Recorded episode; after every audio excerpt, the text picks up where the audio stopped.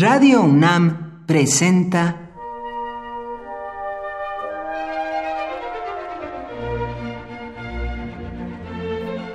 Cuaderno de los Espíritus y de las Pinturas por Otto Cázares.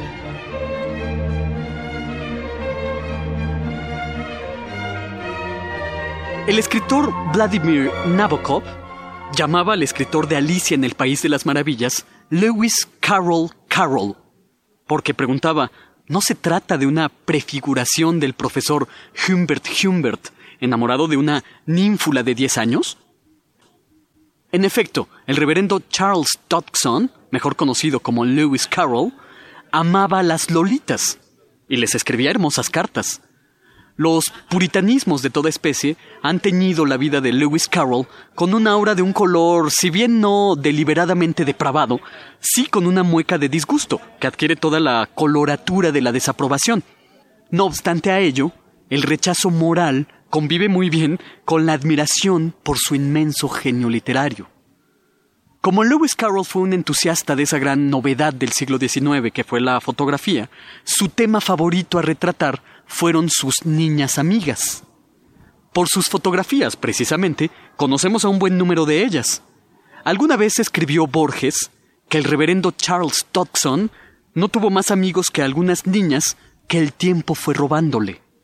Es por eso que yo pienso que se arrojó con tanta vehemencia al arte de la luz, para ayudarle a congelar el tiempo, detener para siempre el instante fugaz de sus niñas amigas. Mi fotografía favorita de Lewis Carroll es aquella en la que aparece la Alicia de carne y hueso, Alice Laidel, su pequeña musa. Aparece descalza y tiene el vestido hecho jirones, como si vistiera harapos. Nos observa con ojos de inteligencia. Yo vislumbro cierto salvajismo y sensualidad en esa mirada. Qué lejos nos hallamos de la Alicia edulcorada de la versión de Walt Disney. La forma en que se gestó Alicia en el País de las Maravillas es muy digna de hacer mención. Se construyó de manera oral en medio de unas expediciones al río Godstow, cerca de Oxford. El reverendo Charles Dodson se hacía acompañar por las tres hermanitas Laidel, alquilaban un bote de remo y río arriba el reverendo se convertía en Lewis Carroll para satisfacer a tres escuchas y sobre todo para consentir a Liz Laidel.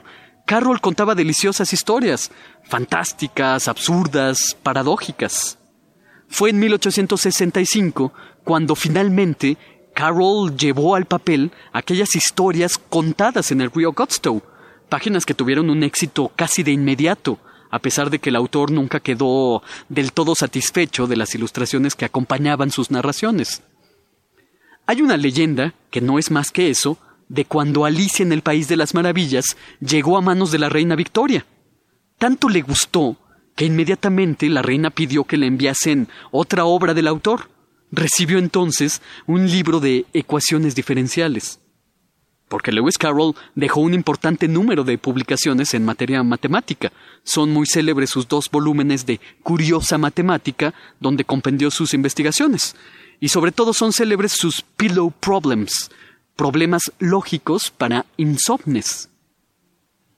En su historia, Alicia, una niña de extraordinaria cortesía y sagacidad, sigue al conejo blanco, que siempre tiene prisa, escucha atentamente el largo y triste cuento del ratón, convive con un enorme y sonriente gato de Cheshire, Va a visitar al sombrerero loco, lugar donde siempre son las cinco de la tarde, hora del té, juega al croquet con palos que son flamencos, etc.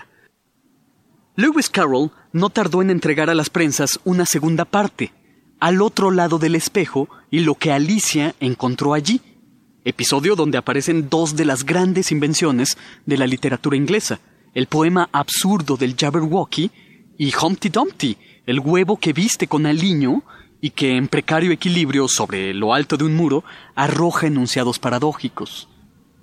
El amor de mis amores de los libros de Alicia es el final de la primera parte. Alicia es despertada por su hermanita para ir a tomar el té. Todo lo que habíamos leído no era más que un sueño. El sueño de Alicia termina, pero su hermana, que la ha despertado, se queda dormida por su parte. Entonces la hermana tiene el mismo sueño que Alicia, Sueña con las mismas criaturas, sueña con el mismo gato sonriente. Un sueño no compartido es solo una noche más para ser olvidada. He sabido de alguna tribu africana en la que los individuos duermen procurando que al menos una parte de su cuerpo toque el de alguien más, así se aseguran de soñar en concierto.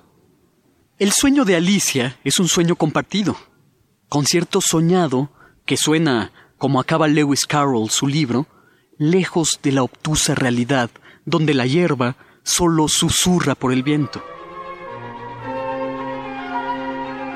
Por hoy, Otto Cázares cierra el cuaderno de los espíritus y de las pinturas.